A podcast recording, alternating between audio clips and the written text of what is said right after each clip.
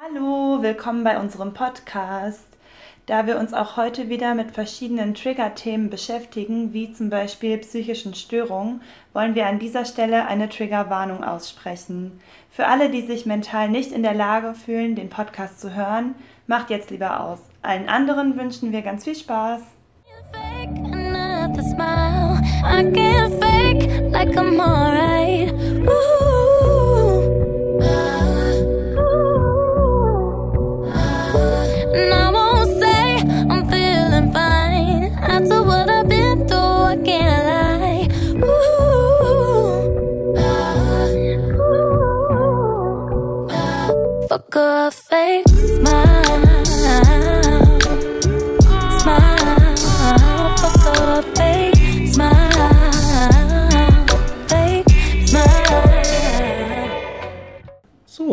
Ja, lang, lang ist es her, eigentlich nur einen Monat. Äh, willkommen zu unserem Podcast. Ich will nicht darüber reden, der Carecast. So, ihr wisst es, äh, gleiche Welle, gleiche Stelle. Mein Name ist Dennis, äh, Dennis Schnittke, um genau zu sein. Und ähm, mir gegenüber sitzt die wundervolle Luisa Edler. Hallo, genau, ich bin auch wieder dabei. Und wir wollen heute über mentale Gesundheit sprechen. Also wir, also wir sind ja von der Projektstelle Mental Health äh, vom AStA und wir haben letztes Mal irgendwie angefangen über Resilienz zu sprechen, ohne irgendwie vorher vielleicht mal zu definieren, was mit mentaler Gesundheit genau gemeint ist und das wollen wir jetzt einfach ein bisschen nachholen. Genau, und ähm, dafür würde ich direkt einfach mal anfangen und erstmal definieren, was überhaupt Psyche ist. Also Mental Health bezieht sich natürlich auf die Psyche und das Aktionsbündnis für seelische Gesundheit definiert Psyche als die Gesamtheit des menschlichen Fühlens und Empfindens. Und wenn dies aus der Balance gerät, dann spricht man von einer psychischen Störung. Und demgegenüber steht halt die psychische Gesundheit, also zumindest laut WHO. Ähm, als psychische Gesundheit bezeichnet man ähm, den Zustand des Wohlbefindens, also wie eine Person am Alltag partizipieren kann und ob eine Person ihr volles Potenzial ausschöpfen kann. Und äh, ja, ob diese Person halt im Kontext der Gesellschaft irgendwie funktioniert. Eine gute psychische Gesundheit ist notwendig, dass wir für uns selber sorgen kann und äh, können und äh, ja, und dass wir eben äh, die Möglichkeit haben, uns als Person zu entfalten. Deswegen ist die mentale Gesundheit auch besonders schützenswert, damit man das Leben mit sich selber und äh, mit anderen Menschen in der Gesellschaft gewährleisten kann. So, ich würde das an dieser Stelle einmal auch ein bisschen kritisieren. Die WHO äh, spricht dann nämlich auch irgendwie von Humankapital, das erhalten werden muss. Und das finde ich ehrlich gesagt ein bisschen abartig. So, weil mentale Gesundheit lässt sich nicht in den Kapitalismus einbeziehen. So, so ja, also durchaus kann man das, aber ich finde es halt schon ein kleines bisschen verwerflich, jetzt einfach meine kleine sozialistische Note am Rande, dass ähm, man die mentale Gesundheit irgendwie so unter dem Primat des Kapitalismus stellt und irgendwie ja. objektiviert nach diesen Maßstäben, weil es geht ja auch darum, dass man sich selbst wohlfühlt und nicht nur darum, dass man irgendwie der Gesellschaft diverse Dienste leisten kann. Also du siehst das ja wahrscheinlich auch so. Ich gebe dir da vollkommen recht. Dankeschön. Ich weiß, ich habe oft recht. Ich habe auch, ger ich hab auch wirklich sehr gerne recht. Äh, ähm, ja, auf jeden Fall äh, nennt die WHO in einem Paper, das ist auch schon ein bisschen älter, soweit ich weiß, ist das aus dem Jahr 2015, das heißt äh, Risks äh, to Mental Health, nennt sie drei Einflussfaktoren auf die psychische Gesundheit. So, das wären einmal die individuellen Merkmale, Umweltfaktoren und äh, soziale Verhältnisse. Unter den individuellen Merkmalen versteht man biologische und genetische Eigenschaften, also zum Beispiel emotionale und soziale Intelligenz. Ist doch mehr wichtig als nur Kapitalismus. eventuell, eventuell, aber vielleicht nur, vielleicht nur ein ganz kleines bisschen. Äh, die zweiten sind eben die Umweltfaktoren, also so ein Zugang zu Basiseinrichtungen und ähm, wie eben auch das Umfeld eingestellt ist zu bestimmten Praktiken und wie auch der soziale Sozialstaat beziehungsweise äh, so das Sozialwesen ausgebaut ist und wie die Wirtschaftspolitik, da haben wir es ja, äh, wie die Wirtschaftspolitik äh, ich weiß auch nicht, was heute mit mir los ist. so wie die Wirtschaftspolitik ähm, eben auch mentale Gesundheit beeinflussen kann. Und äh, als drittes, wie gesagt, die sozialen Verhältnisse, wo der soziale, wo der soziale Status und äh, Lebens-, Arbeits- und Bildungsbedingungen eine signifikante Rolle spielen, äh, wie sich die soziale Gesundheit, äh, die psychische Gesundheit irgendwie äh, entwickeln kann. Also Möglichkeiten zur freien Entfaltung und Chancengleichheit spielen da auf jeden Fall eine sehr, sehr tragende Rolle. Und ich habe da auch was Interessantes gelesen, äh, nämlich dass Menschen, die aufgrund ihrer Herkunft, Hautfarbe, Sexualität, Religion, ihres ökonomischen Status oder chronischer Erkrankungen zu marginalisierten Gruppen gehören innerhalb der Gesellschaft, äh, ist das Risiko viel, viel höher, dass diese äh, Personen irgendwann irgendwann mal psychisch erkranken werden. So, und das, äh, ja, nee, ich mache jetzt nicht schon wieder eine Kapitalismuskritik. So, du, du, bist jetzt, äh, du bist jetzt dran. Ja, ähm, du hast ja gerade schon gesagt, dass verschiedene Gruppen teilweise mehr betroffen sind als andere Gruppen. Insgesamt sagt aber das Bundesministerium für Gesundheit, dass fast jeder dritte Mensch im Laufe seines Lebens an behandlungsbedürftigen psychischen Erkrankungen leidet. Die häufigsten dazu weltweit sind Depressionen, Alkoholerkrankungen, bipolare Störungen und Schizophrenie. Ähm, ich habe dazu noch mal eine kurze Definition für euch, was das überhaupt bedeutet. Allerdings ist die Definition ziemlich kurz und reicht auch auf keinen Fall aus. Wir gehen in den nächsten Folgen dann auch noch genauer auf die einzelnen Krankheiten ein? Ähm, ja, wenn ich dich an der Stelle noch einmal ganz kurz unterbrechen darf. Also an, jetzt eignet sich nochmal unser äh, Disclaimer ganz gut und wir sind eben keine ExpertInnen, was das irgendwie angeht und deswegen, also wir stützen uns wirklich nur auf ähm, vertrauenswürdige Quellen, also wie die WHO, wie das äh, Ministerium für Gesundheit, und die wir wirklich irgendwie, also wo wir wirklich äh, sagen können, okay, das scheint valide zu sein und ähm, aber wir haben jetzt kein Studium irgendwie genau. in dieser Richtung. Nur wenn uns. ich jetzt irgendwelche Sachen sage, die auf irgendwie euch oder Menschen in eurem Umfeld zutreffen, heißt das überhaupt gar nichts. Ja, das ist vielleicht Bitte. auch wichtig. So, genau. wir machen hier keine Selbsttests. Ich würde es trotzdem einmal kurz anschneiden, damit ihr auch wisst, wovon wir ungefähr sprechen. Und zwar habe ich ja gerade schon gesagt, die vier häufigsten Krankheiten sind unter anderem Depressionen. Dabei gibt es zum Beispiel Symptome wie Hemmung von Antrieb und Denken, Interessensverlust oder auch körperliche Symptome wie Schlaflosigkeit ähm, oder auch verschiedene andere körperliche Symptome, die häufig auch individuell sind. Ähm, ja, bei einer Alkoholerkrankung ähm, schädigen sich Menschen körperlich, psychisch und sozial durch Alkoholkonsum. Unter einer bipolaren Störung versteht man chronisch verlaufende Krankheiten, die durch manische und depressive Stimmungsschwankungen charakterisiert sind. Depression habe ich ja gerade schon erklärt und eine Manie ist ein übersteigertes Hochgefühl. Ich denke, darauf gehen wir auch noch mal näher ein. Die Erklärung reicht nicht, aber vielleicht könnt ihr euch das jetzt grob vorstellen. Auf die Manie folgt dann eine Depression. Eine Schizophrenie hat ein vielgestaltiges Erscheinungsbild mit grundlegenden und charakteristischen Störungen von Denken und Wahrnehmung. Eine Schizophrenie heißt nicht, dass ein Mensch mehrere Persönlichkeiten hat oder so. Das wäre halt eine multiple Persönlichkeitsstörung, also nicht alles glauben, was man im Fernsehen sieht. Genau, das wird auch nochmal ein Thema sein für eine der nächsten Folgen in unserem Podcast, aber da werden wir dann nur mit Fachpersonal irgendwie drauf eingehen können. Dazu können wir selber überhaupt nicht genug sagen ja, das wäre auch irgendwie ein bisschen zu komplex, glaube ich. Einfach. Und anmaßend, wir können das ja auch nicht nachvollziehen. So, weil niemand von uns halt auch irgendwie betroffen ist oder sich auch nur annähernd so damit auseinandergesetzt hat. Aber nun gut. Was ist äh, mentale Gesundheit für uns beide? Also was bedeutet das für uns jeweils persönlich? Äh, wir haben ein bisschen darüber diskutiert, ob wir das mit reinnehmen sollen, aber haben gedacht, dass es vielleicht wichtig ist, wenn ihr auch einen etwas persönlicheren Bezug zu uns bekommt und zu uns irgendwie als äh, Menschen und äh, zu unseren Charakteren. Ich war mir am Anfang in der Diskussion ziemlich unsicher und musste erstmal länger darüber nachdenken, was mentale Gesundheit für mich überhaupt bedeutet.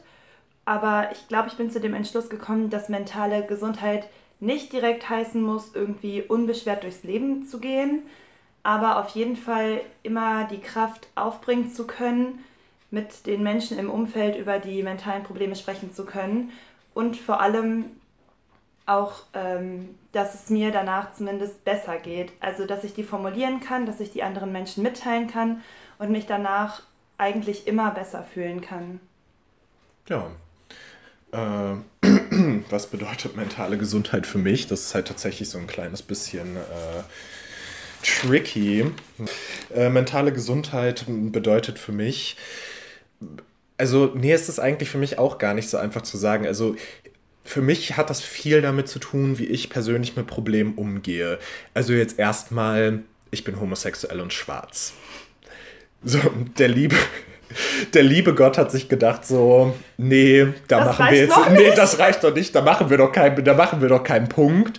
Zusätzlich ähm, habe ich aufgrund äh, sehr privater Dinge, auf die ich jetzt auch nicht eingehen möchte, eine komplexe Traumerfolgestörung und daraus ergeben sich dann Depressionen und äh, eine Zwangserkrankung, also äh, Zwangserkrankungen werden in zwei Formen praktisch unterschieden. Es gibt Zwangshandlungen, die die meisten von euch ja eher bekannt sind, wie Waschzwänge oder Putzzwänge, aber ich habe sogenannte Zwangsgedanken. Und als Zwangsgedanken äh, bezeichnet man aufdringliche und belastende Gedanken, also ich schiebe den Exkurs jetzt einmal kurz ein, darüber werden wir aber auch nochmal an einem anderen Punkt irgendwie ein bisschen mehr sprechen, ein bisschen näher drauf eingehen.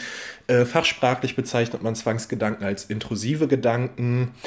Und äh, als, kleine als kleine Referenz, in den USA haben ungefähr mehr als sechs Millionen Menschen mindestens einmal in ihrem Leben diese Art von Gedanken. Ähm, diese Gedanken kann man eben nicht verdrängen und der Fehler liegt auch nicht bei dem Menschen, sondern beim Umgang mit diesen Gedanken. Und viele traditionelle Angstmanagement-Techniken, also eine Zwangsstörung ist eine Form von Angststörung und also man kann sich das halt vorstellen wie ein Teufelskreis. Zuerst kommt, äh, zuerst kommt eben praktisch der belastende Gedanke, dann bekommt man Angst und man versucht diese Angst zu neutralisieren. So, wenn man diese Angst neutralisiert hat, dann wird das aber verbucht irgendwie unter diese Angst war valide und dann äh, kommen diese Gedanken halt öfter, weil man, äh, beziehungsweise weil man sich eben so darauf versteift, äh, kommen diese Gedanken halt öfter. Und so kann es halt auch schon mal sein, dass man dann äh, vier Stunden lang in der Klinik auf dem Bett liegt, so who can relate, ähm, so und äh, einfach nur ähm, ja, diese Gedankenketten verfolgt. So die Inhalte sind meistens abstoßend, es geht um Sachen, die tabu sind, um aggressive Inhalte, also körperliche Gewalt, die man anderen Menschen zufügen könnte, äh, sexuelles, bedrohliches und auch demütigendes. Und an dieser Stelle ist es sehr wichtig zu sagen, all diese Gedanken sind nicht gleichzusetzen mit Impulsen. Also das bedeutet, nichts davon möchte die Person, die betroffen ist, wirklich machen. So, und es wird halt auch einfach nicht passieren. Die Wahrscheinlichkeit, dass ein Mensch mit Zwangsgedanken, irgendwie mit gewalttätigen Zwangsgedanken jemand anderem Gewalt antut, liegt bei 0%. So, und ähm, der Klinikaufenthalt war tatsächlich eine wichtige Erfahrung für mich und es war auch gar keine schlimme Erfahrung, weil es A ganz anders ist, als ich mir das irgendwie vorgestellt habe und B äh, lernt man wirklich, wirklich viel über sich selber und über die Mechanismen, die in einem irgendwie greifen und was in einem vorgeht. Und ich habe daraus irgendwie auch die Kraft gezogen, an meiner Resilienz zu arbeiten und vor allem auch Rückschläge hinzunehmen, weil ich meine, ich nehme auch Medikamente, so dazu stehe ich auch ganz offen, weil ich nämlich nicht finde, dass das ein Problem ist. So ähm, und mit seinen Freunden über Rückschläge irgendwie zu reden, die auch passieren, obwohl ich eben medikamentös eingestellt bin. Und es ist auch keine Schande, irgendwie offen über Suizidgedanken zu sprechen, die man hat. Einmal so kurz an der Stelle. So, weil viele Menschen haben Suizidgedanken. So, I thought about suicide before. Grow up, Karen. Es ist natürlich trotzdem wichtig, A, darüber offen zu reden, aber auch B, beim Gegenüber zu checken, ob das gerade in Ordnung ist für die Person, die das hört, die zuhört oder die darauf reagieren soll und ob die Person eben mit den Aussagen umgehen kann. Das kann man aber lernen und das kann man ansprechen und in vielen Fällen sensibilisieren sich dann auch Menschen in einem Umfeld um eben zu unterstützen. Ja, genau. Also das würde ich auf jeden Fall unterschreiben und ich entschuldige mich auch einmal an dieser Stelle dafür, dass ich gerade so viel geredet habe. Aber es ist einfach natürlich für mich ein sehr präsentes Thema, was mich äh, sehr umtreibt. Und ich glaube, es ist auch gar nicht schlecht, da das natürlich auch wichtig ist, um irgendwie die Hintergründe der Definition oder unserer Definition für mentale Gesundheit ja, zu verstehen. Eben. Ähm, an der Stelle wäre mir noch wichtig zu sagen, dass eben Offenheit, was wir gerade ja schon angesprochen haben, ein sehr, sehr wichtiges Thema ist, weil es an vielen Orten eben Verunsicherung und Ängste auslöst, wenn ein Mensch sagt, ich habe eine psychische Erkrankung oder eine psychische Störung oder mentale Probleme mit meiner Gesundheit.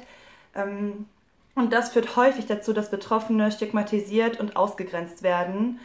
Deswegen ist es super wichtig, darüber aufzuklären, darüber zu sprechen und psychische Störungen zu entstigmatisieren. Also ich weiß nicht, ein Stigma bedeutet ein negativer Stereotyp quasi, also dass in verschiedenen Medien zum Beispiel ein Bild von psychisch Kranken immer gleich und ziemlich negativ dargestellt wird. Ähm, das rührt natürlich aus Vorurteilen über psychisch kranke Menschen. Zum Beispiel werden Menschen teilweise als faul bezeichnet, obwohl eigentlich eine Depression vorliegt, was natürlich dann super beleidigend ist und absolut unpassend und auch unwahr. Menschen mit Depressionen sind krank und nicht faul. Ähm, allerdings führt das dann dazu, dass diese Menschen ausgegrenzt werden, irgendwie auch mit ihren psychischen Krank Erkrankungen nicht ernst genommen werden. Und das kann vor allem den Heilprozess auch behindern, weil dann nämlich viele Menschen Angst haben, sich an Ärztinnen zu wenden, weil sie Angst vor einer Diagnose haben, die sie als psychisch krank erkennt. Ähm, und daraus folgen dann häufig Diskriminierung und Angst dass betroffene Menschen darüber sprechen. Ich meine, ich habe auch Angst äh, vor Diskriminierung. Ich meine, ich gehe jetzt nun mal sehr, sehr offen damit um.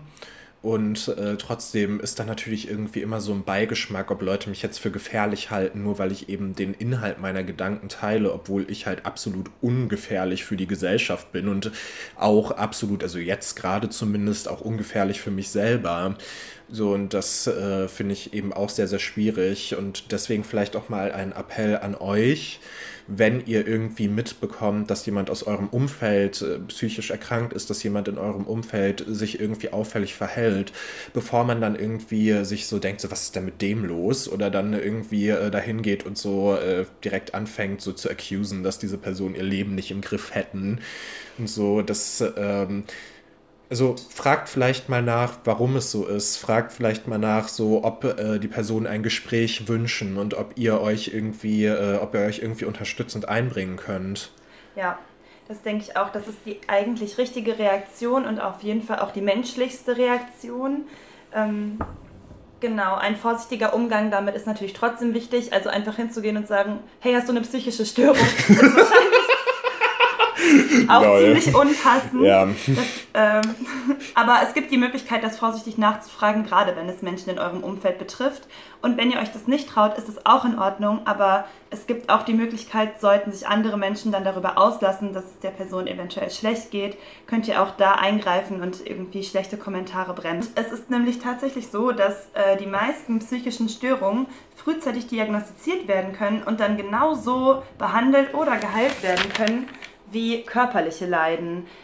Eine psychische Krankheit ist genauso eine Krankheit wie eine körperliche Krankheit und genauso wie ein, es ist natürlich nicht genau das gleiche, aber ein Heilprozess im Körper, bei zum Beispiel einem gebrochenen Bein, Voll.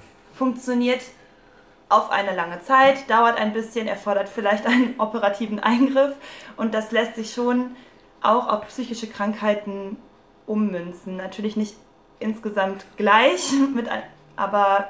Ja, also voll, das sehe ich auch so. Ich meine, ich hätte mich auch nie für den Klinikaufenthalt entschieden, wenn ich nicht so gedacht hätte, gut, ich meine, wenn ich ein gebrochenes Bein habe, so, dann würde ich ja auch ins Krankenhaus gehen. Das ist ja das, was Louis gerade eben gesagt hat. So, und wenn ich irgendwie eine gebrochene Psyche habe, so oder eine angeknackste, warum sollte ich dann nicht in eine Klinik gehen? So ist es halt genau das Gleiche, nur dass eben die Klinik so stigmatisiert ist. Das regt mich so auf und an alle Leute irgendwie da draußen, die äh, meinen Menschen, die äh, sich dazu entscheiden, einen psychiatrischen Aufenthalt äh, zu vollziehen oder Menschen schwach nennen, die Psychotherapie aufsuchen, so so fuck them, so just just just fuck you, so nee. Total. Und ich habe ja auch gerade schon gesagt, als ich teilweise erklärt habe, wie psychische Krankheiten sich äußern, das hat häufig auch was mit körperlichen Beschwerden zu tun. Also viele Menschen, die psychisch krank werden, bei denen wirkt sich das auf das körperliche Empfinden aus. Das ist gar nicht weit hergeholt tatsächlich. Durch Schlafstörungen oder zum Beispiel Appetitlosigkeit oder auch wirklich tatsächliche Schmerzen im Körper. Kopfschmerzen. So erinnerst du dich noch an letztes Jahr? Louis und ich wohnen ja zusammen und sie war für mich tatsächlich die Care-Arbeiterin des Jahres. Und ähm, ja, sie, sie praised sich gerade richtig selber, aber kann sie auch. Ähm, so, und ich hatte wirklich, also ich hatte auch wirklich Schmerzen irgendwie in meinen Gliedern. So, also es ist jetzt nicht so, dass, also es ist jetzt nicht so, als wäre das irgendwie, als wäre das irgendwie so aus der Luft gegriffen. Also es gibt psychosomatische Schmerzen. Und das kennt auch wahrscheinlich jeder oder jede, dass sich bei einem Unwohlsein, bei krasser Aufregung oder so zum Beispiel Bauchschmerzen einstellen. Ich kenne das selber auch. Ich habe irgendwo vor Angst, ich bin mir unsicher, ich habe Bauchschmerzen. Das ist, also das, damit können ja viele relaten tatsächlich. Oder Angst vor Klausuren, zack, irgendwie auch im Bauch oder im Kopf Schmerzen, es geht ja wirklich super schnell. Und deswegen wollte ich auch nochmal den Appell an alle irgendwie äußern, ihr könnt unterstützen und es gibt die Möglichkeit zu entstigmatisieren. Wenn in Medien das Bild von psychisch Erkrankten stigmatisiert dargestellt wird, diese Menschen ausgegrenzt oder beleidigt werden, dann könnt ihr diese Medien zum Beispiel meiden. Ihr könnt das anmerken, wenn das Menschen in eurem Umfeld machen und ihr könnt unterstützen, wenn ihr Menschen in eurem Umfeld kennt, die betroffen sind. Absolutely. Ich glaube, das war es von mir auch schon dazu. Es war jetzt auch relativ viel. Das ist Wir haben heute beide kaum Monologe gehalten.